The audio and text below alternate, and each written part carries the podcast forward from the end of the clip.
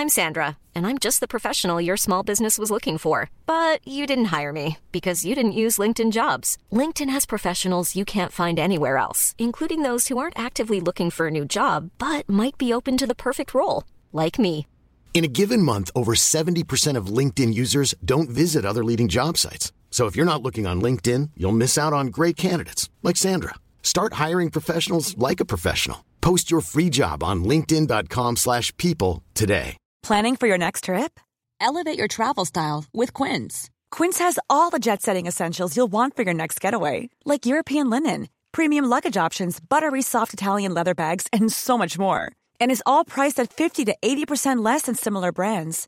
Plus, Quince only works with factories that use safe and ethical manufacturing practices. Pack your bags with high-quality essentials you'll be wearing for vacations to come with Quince. Go to quince.com slash pack for free shipping and 365-day returns. Life is full of what-ifs. Some awesome, like what if AI could fold your laundry?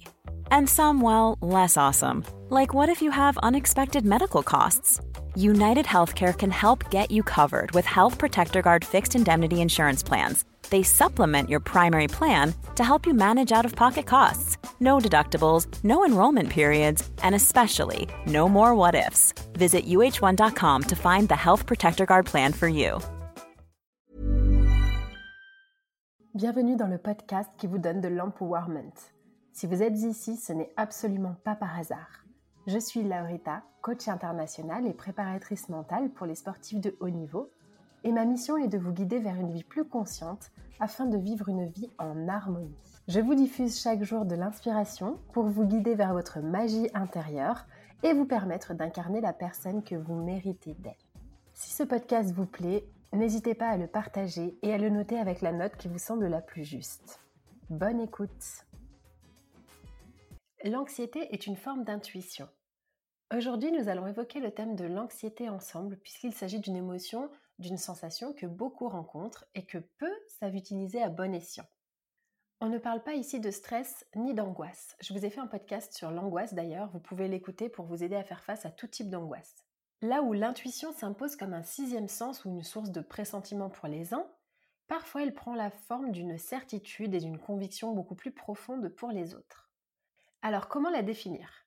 Si on regarde la définition dans le Larousse, une intuition est une connaissance directe, immédiate de la vérité, sans recours au raisonnement, à l'expérience. Ou bien, j'ai trouvé une autre définition qui disait c'est un sentiment irraisonné, non vérifiable qu'un événement va se produire, que quelque chose existe.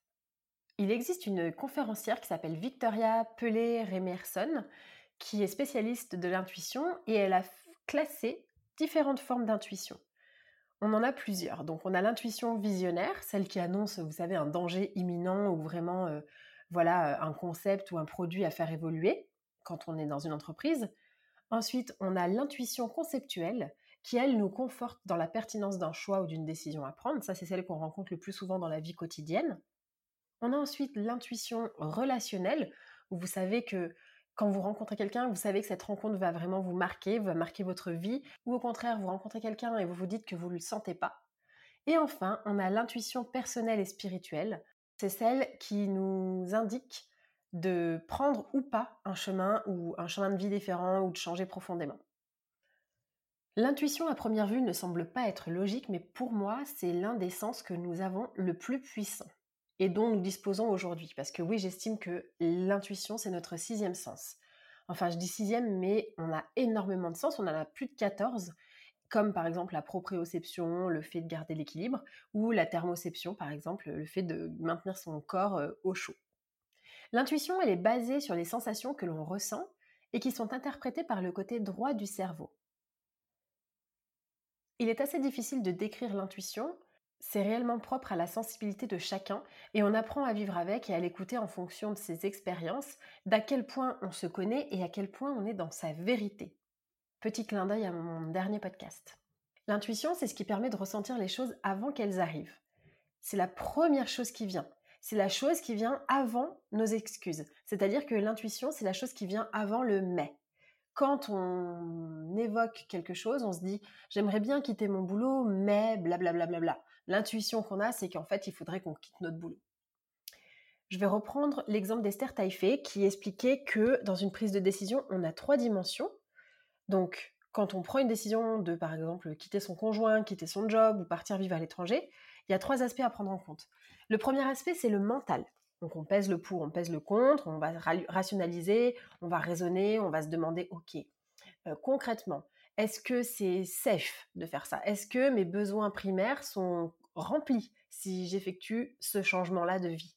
Parce que finalement, quand nos besoins primaires sont remplis, le besoin par exemple de sécurité, le besoin de nourriture, le besoin d'eau, tant que ces besoins-là sont remplis, finalement, les, choix que l'on prend ne sont pas si importants. Donc, le premier aspect dans une prise de décision, c'est le mental. On utilise tous notre mental. Ensuite, on a les émotions. Donc, les émotions, c'est par exemple l'amour qui nous pousse à prendre des décisions. On est en couple depuis toujours et puis d'un coup, on rencontre quelqu'un, c'est le coup de foudre. Pouf, on quitte cette personne entre guillemets sur un coup de tête. La peur aussi, c'est une émotion qui nous empêche souvent de prendre des décisions, ou parfois la tristesse, elle nous empêche de prendre des décisions, par exemple. Et enfin, il y a l'intuition. L'intuition, finalement, c'est ce que vous pensez au fond de vous, c'est la voix, c'est la sensation, c'est hyper difficile à décrire, c'est vraiment propre à chacun. Et l'intuition, elle arrive, comme je vous le disais tout à l'heure, avant le mais.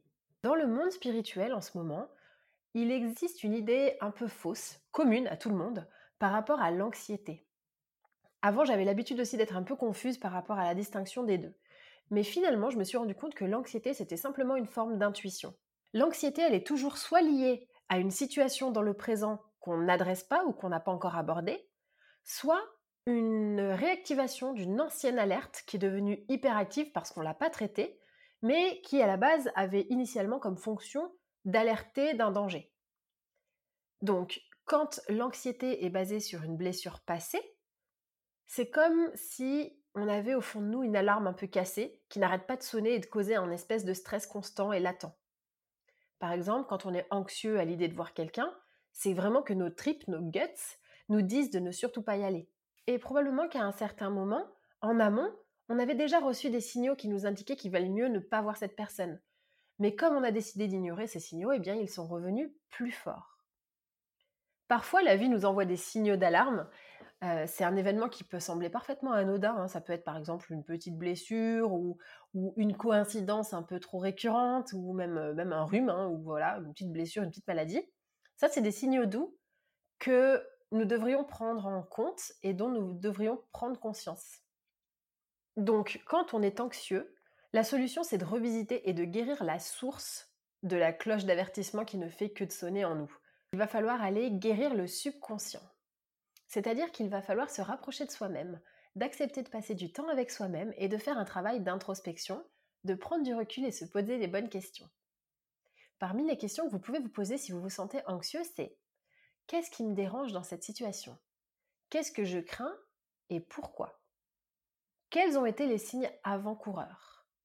Qu'aurais-je pu faire autrement? Et si le pire arrivait, qu'est-ce que je ferais? Comme le dit Bessel van der Kolk, une grande différence entre les coachs et les méthodes un peu plus traditionnelles comme les psychologues ou les thérapeutes, c'est souvent que dans la psychologie, on considère l'anxiété comme mauvaise ou inutile. Attention, il y a quand même évidemment des exceptions, mais là je parle en général. Mais quand on va voir un psychiatre pour l'anxiété ou pour une anxiété intense, il va faire en sorte de calmer le symptôme, mais pas forcément de guérir la cause. C'est le cas d'ailleurs dans notre société occidentale, on soigne souvent le symptôme mais pas la cause. Si vous avez mal à la tête, on va vous donner du doliprane, on ne va pas chercher à comprendre pourquoi et comment éviter cela.